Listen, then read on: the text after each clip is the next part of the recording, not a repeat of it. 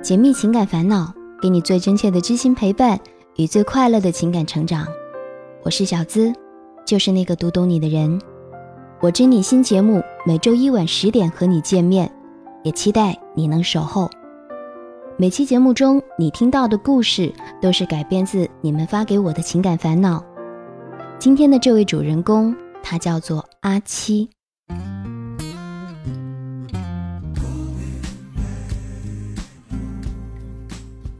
阿七在大学里谈过一个男朋友，是阿七的初恋，从大二一直到毕业，在一起的三年时间里，从来都是别人羡慕的对象。吵过很多次，结果每次争吵过后，感情反而更加的好。次数多了之后，连吵架都会被同学说成是变相的秀恩爱。毕业散伙饭的那天，男朋友喝多了，情绪也有点小激动。两个人第一次发生了关系，但是毕业之后，一直被众人看好的两个人却没有更好的走下去。阿七的初恋男友是个东北人，两个人一个是北方汉子，一个是南方妹子。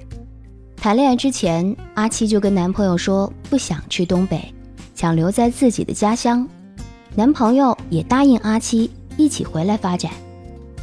但是大四实习的时候，男朋友却没有去阿七的家乡，而是去了另外一个一线城市，并且找了一份薪水还比较可观的工作。与此同时呢，阿七也考进了自己家乡的事业单位。眼看着两个人的发展都挺好，结果却因为各自要发展的方向不同，而越来越远。恋爱之前说好了两个人一起回阿七的家乡工作安家，而现在男生觉得一线城市有更多的机会和更广阔的视野，不愿意再去阿七的家乡了。再深刻的爱情，面对不一样的人生方向，两个人还是分道扬镳了。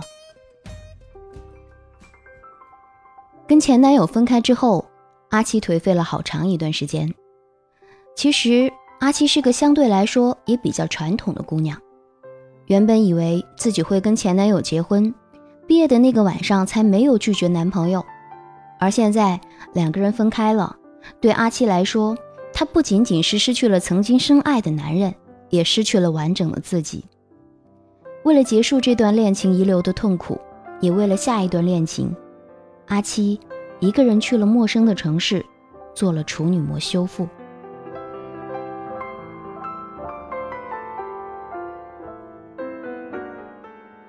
段感情结束以后，家里开始给阿七安排相亲。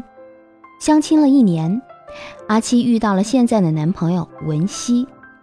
文熙是个医生，比阿七大了四岁，有一种成熟男人的魅力。因为以前都只顾着念书和工作，所以直到现在，文熙都快三十岁了，阿七还是他交往的第一个女朋友。对于阿七过去的恋情，文熙也表示。他只看重现在，只要阿七跟过去的感情划清了界限就好。年纪大有年纪大的好处，生活中遇到的很多事情，文熙都能比阿七看得更开，想得更远。相比于前男友的走一步看一步，文熙的成熟稳重，让阿七更有一种安定的感觉。两个人也明确了恋爱关系。一段美好的姻缘就此开始，阿七也以为自己找到了最后的归宿，但是命运总是喜欢给你一颗糖之后又狠狠地扇你耳光。文熙确实成熟稳重，但也是个古板守旧的人，尤其是她有严重的处女情节。恋爱一个星期之后，文熙突然问阿七：“你还是不是处女？”阿七心里一慌神，犹犹豫豫地回答了：“还是。”文熙听了以后表现得很开心，但是又迅速变得很失落。她接着追问阿七：“跟前男友发展到哪一步了？会不会已经接吻了？”阿七当场就傻眼了。虽然阿七跟前男友两个人谈了三年才破了最后一道防线，但是这三年里，情侣之间的亲吻和拥抱肯定还是会有的，他没想到文熙连这个都有些介意，甚至接下来的几个月里，阿七都在为了这些事情不停地跟文熙解释争吵。发展到后来，每次两个人之间有什么亲密举动，文熙都会问阿七，以前跟前男友之间有没有做过，以及这些亲密举动的前因后果。文熙还要求阿七删掉了大学期间所有的照片，还有以前发在社交软件上的生活动态，让阿七退出大学的班级群。尽管阿七心里也很不愿意，但是阿七更不想因为这些事情跟文熙闹得不愉快，他妥协了，按照文熙的要求删了所有的照片，退了班级群。慢慢的。文熙不再那么敏感，什么事情都顺着阿七，宠着阿七。唯一没有改变的就是，文熙还是喜欢一遍一遍的问阿七以前的事情，而且对于阿七的答案都记得很清楚，每次就像考试一样的问阿七：“你们亲过几次？在哪儿亲的？”阿七回答以后，文熙就说：“嗯，对的，没有骗我。”就这样。阿七的过去每天都是以这样的方式出现在他现在的感情里，这让阿七觉得很崩溃，更加有一种想告诉文熙真相的冲动。而且恋人之间的这种猜忌和不信任也让阿七觉得很抓狂。于是有一天，阿七鼓足勇气给文熙发了一封邮件，坦白自己已经不是处女了。也许是因为两个人的感情已经很深了，文熙当时就对阿七表态说：“在乎阿七的现在，不在乎过去。”阿七很感动，两个人还是好好的在一起。但是文熙也对阿七提出了要求，就是删掉所有大学同学的联系方式，包括寝室的同学，并且跟文熙一起学吉他。但是这件事情，还是让两个人的爱情慢慢的变了质。不管是在文熙的心里，还是在阿七的心里，都蒙上了一个抹不掉的阴影。对阿七来说，每当摸着吉他琴弦的时候，他都觉得自己像是个接受惩罚的孩子。对文熙来说，每当忘了这件事情的时候，两个人在一起都很开心。稍有想起，脸色就会不自觉的变化。一个心里难受，一个异常敏感。坦白之后的二十多天里，阿七就跟文熙提了四次分手。现在，这段感情也面临着危机。你们说，阿七他该怎么办呢？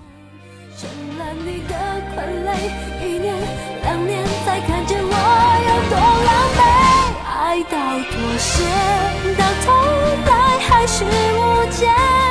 绑着你不让你飞，历史不断重演，我好累。爱到妥协，也无法将故事再重写。你一下最后痛点，我说文熙啊。咱说好的不在乎过去，只看重现在，怎么吃起醋来却一点都不含糊呢？我们之前也做过关于男人处女情节的主题。心理学家认为，男人喜欢打探女人的过去，除了强烈的占有欲，还有嫉妒的原因，并且想验证自己才是女人的那个唯一。男人嫉妒女人的前男友。这其实是男人自己的不安和幼稚的一种表现。话又说回来，谁又不是在一次次失败的恋爱中成长起来的呢？小资也想对阿七说，任何不是心甘情愿的妥协，最后还是会以失败告终的。你的一味妥协，并不一定会带来幸福，也有可能是对自己的伤害。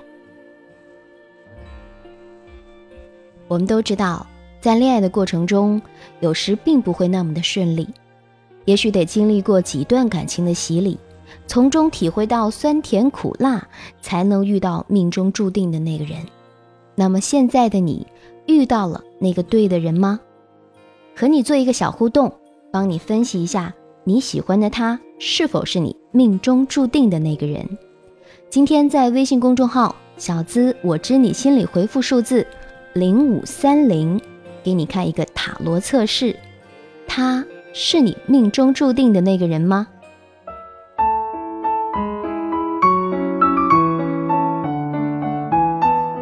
除了现在大家听到的“我知你心”音频节目，我们还有一个公众微信号，在那儿我会每晚在睡前给你送上安眠心语，内容涉及各种恋爱技巧以及男女相处之道。在微信中搜索“小资我知你心”公众号，姿态万千的“资”哦。每天晚上十点，我在那儿等你。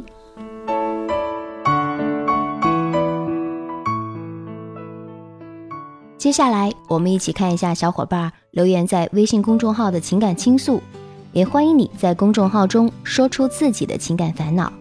喜欢我知你心的小伙伴可以点击一下节目的订阅、收藏节目，每周更新节目的时候就会收到节目更新的提醒啦。对了，要和大家说，安眠心语从上周起也开始每天在喜马拉雅更新了，开了一个安眠心语的专辑。这样大家就可以在公众号看文字，在喜马拉雅听着睡觉啦。一样的时间，每晚十点伴你入眠。在喜马拉雅 FM 找到我是小资的安眠心语专辑，就可以订阅收听了。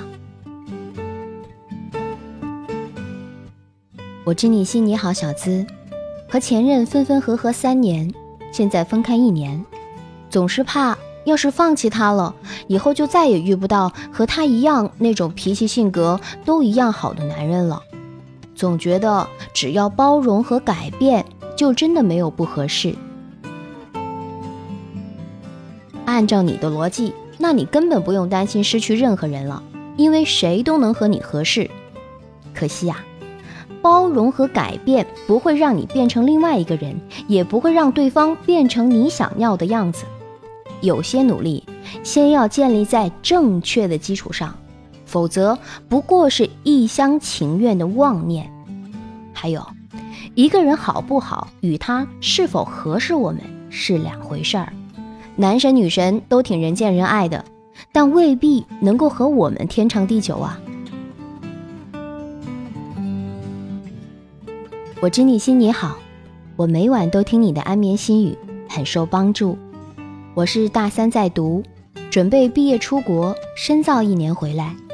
他在北京刚上班快一年，我们是通过老师建的微信群认识的，算是我的学长。是他加的我的微信，没有见过面。